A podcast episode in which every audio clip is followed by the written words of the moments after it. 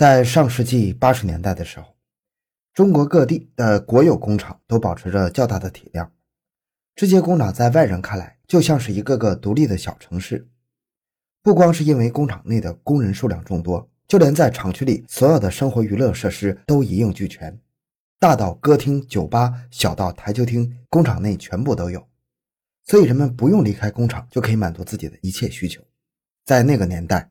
国有工厂是人们挤破脑袋都想进入的地方，竞争非常激烈，而所有被选中的人都自认为非常幸运，可以在那样的环境中工作，十分满意，而且国有工厂的薪资待遇也比外界要高。这样的社会背景让厂区成了一个独特的小社会，其中的人们也是十分互相熟悉，所以这里发生的恶性案件的比例比其他地方要低上不少。不过在工厂中还是存在一些心理变态的人。他们利用其他人的防范心理不足的弱点，屡次犯案。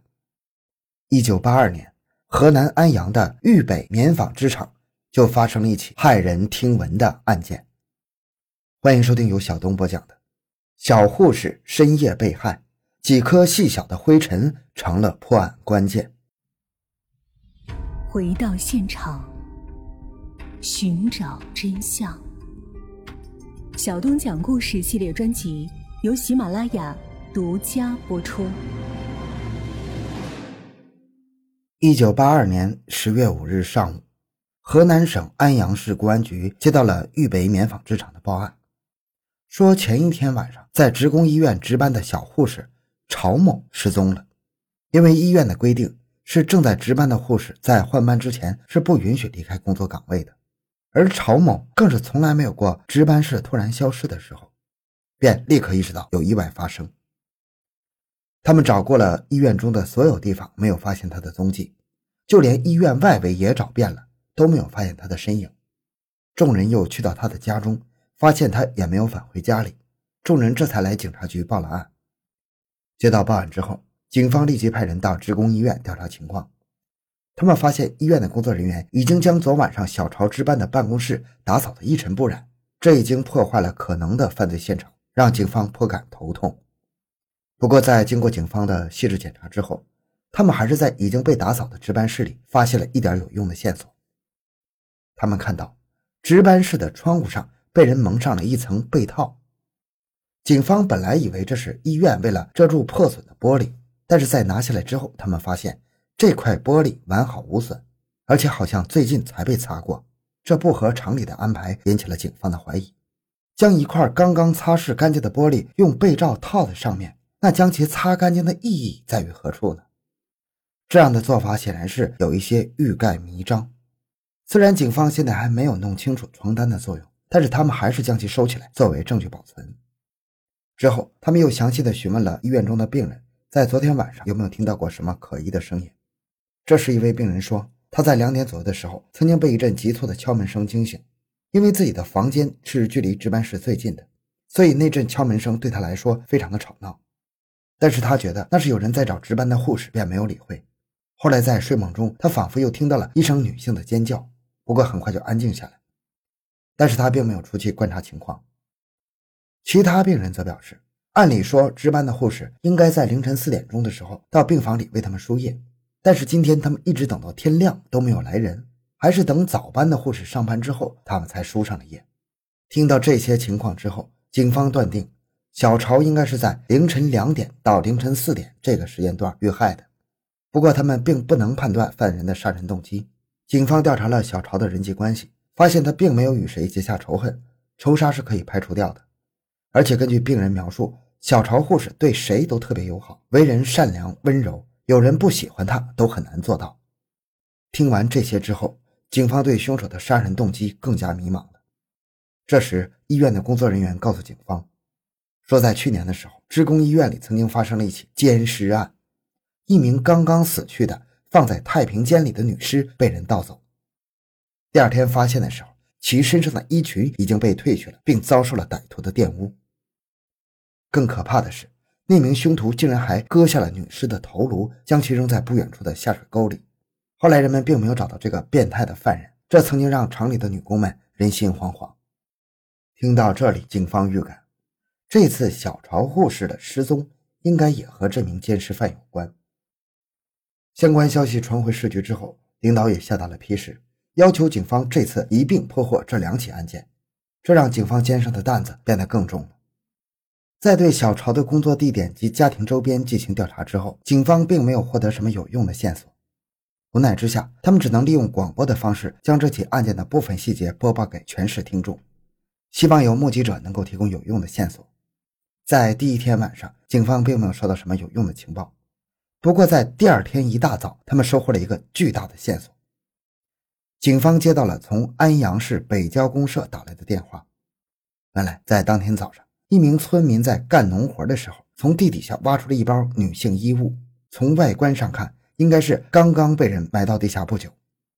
这一消息引起了警方的高度重视，他们要求当地百姓务必要保持好现场。之后便带领几名技术人员奔赴现场。在去到那里之后，警方发现。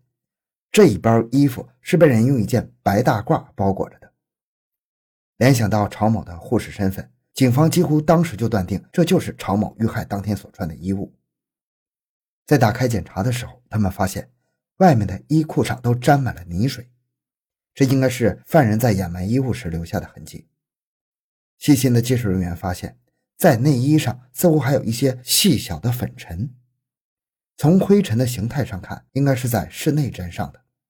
警方立即要求技术人员收集这些灰尘去检验，并派另一组队员赶往职工医院值班室收集灰尘，一并送到沈阳进行化验。很快，沈阳方面传来报告，这些内衣上的灰尘确实是来自小曹值班的那间办公室，这也就确定了这些衣物的来源。警方此时笃定地相信，那间办公室就是第一案发现场。尽管第一案发现场被破坏，没有一点线索。但是警方还是找到了蛛丝马迹，不过他们对于犯人的作案动机还是不是十分确定。这时又有人送来了最新的情报，有人在工厂内的街道上捡到了小曹值班当天佩戴的泰山牌手表。这个牌子的手表在当时是比较昂贵的，如果凶手是谋财害命的话，这块手表一定必须拿走。所以这一线索说明，犯人应该是为色杀人。警方也基本认定，这应该是和一年前的那起奸尸案出自同一人之手。不过，职工医院有这么多人，想要从中找到嫌疑人不是件容易的事儿。此时，有人从沈阳传来的灰尘检测报告上看到了一个细节。报告上说，内衣上的大多数灰尘是来自这个房间，不过还有一小部分是从别的地方沾上的。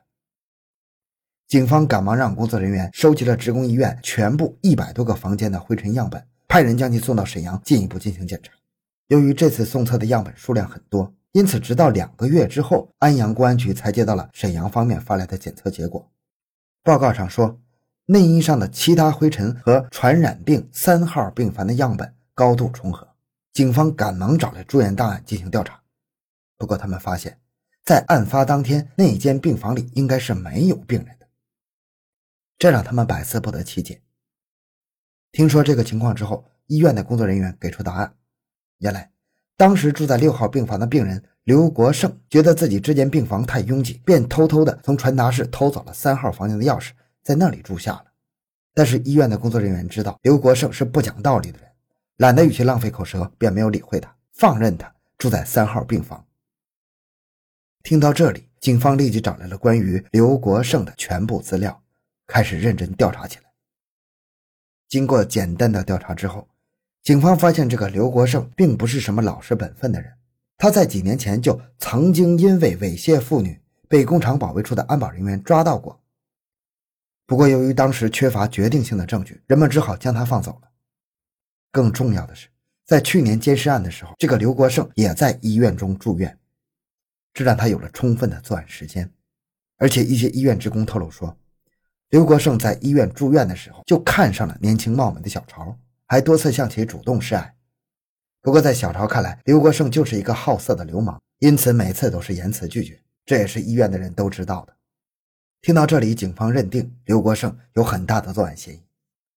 不过，随着警察的调查深入，刘国胜也变得警觉起来，他开始主动申请提前出院。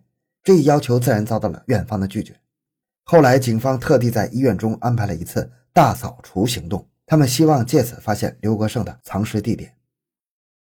在大扫除中，刘国胜表现得十分积极，不过他好像一直在厕所附近徘徊，并且不允许其他人接近这里。这一举动引起了警方的怀疑。在扫除结束之后，他们派人仔细检查了男厕所，最终在这里找到了一具无头女尸。由于当时这家医院的厕所还是旱厕，因此尸体腐败的臭味没有引起人们的怀疑。在找到尸体之后，警方立即对刘国胜实施了抓捕。在刚刚被捕的时候，他还在狡辩自己没有杀害小潮。直到警方提到了内衣上的灰尘的时候，他还在狡辩这是小潮给自己打针的时候沾上的。审讯的警员立即问他：“难道小潮会穿着内衣给你打针吗？”刘国胜被这突如其来的问题问得哑口无言，最终只能承认了自己的罪行。原来，在案发当天，他透过值班室的窗户看到小潮正在睡觉，他用力地敲门喊救命。小潮以为是有病人突发险情，便没有防备地把门打开了。不料，门打开的一刹那，刘国胜便闪身进入了房间。然后死死捂住小潮的嘴，不让其发出声音。随后用暴力制服了小潮，发泄了自己的兽欲。为了防止自己的罪行被人发现，他还特地用被套挡住了走廊一面的玻璃。这一举动验证了警方的想法。在发泄完之后，他认为小潮事发之后一定会告发自己，便将小潮活活掐死。然后趁着夜深人静，把他的尸体带回了自己的病房。第二天，他看到警察来调查的时候，心内大惊啊！但是由于医院的病房众多，当天警察并没有查到他头上。于是刘国胜在深夜把小潮的尸体分尸，将身体扔进了旱厕，而头颅则被他埋到了城外的河岸边。后来在他的指认下，警方终于找到了小潮的头颅。在后续的审问中，刘国胜也交代了自己一年前偷盗尸体并奸尸的恶劣行径，而最终这名恶魔被判处了死刑。好，今天内容讲到这里。小东的微博账号主播小东讲故事，感谢关注，咱们下期再见。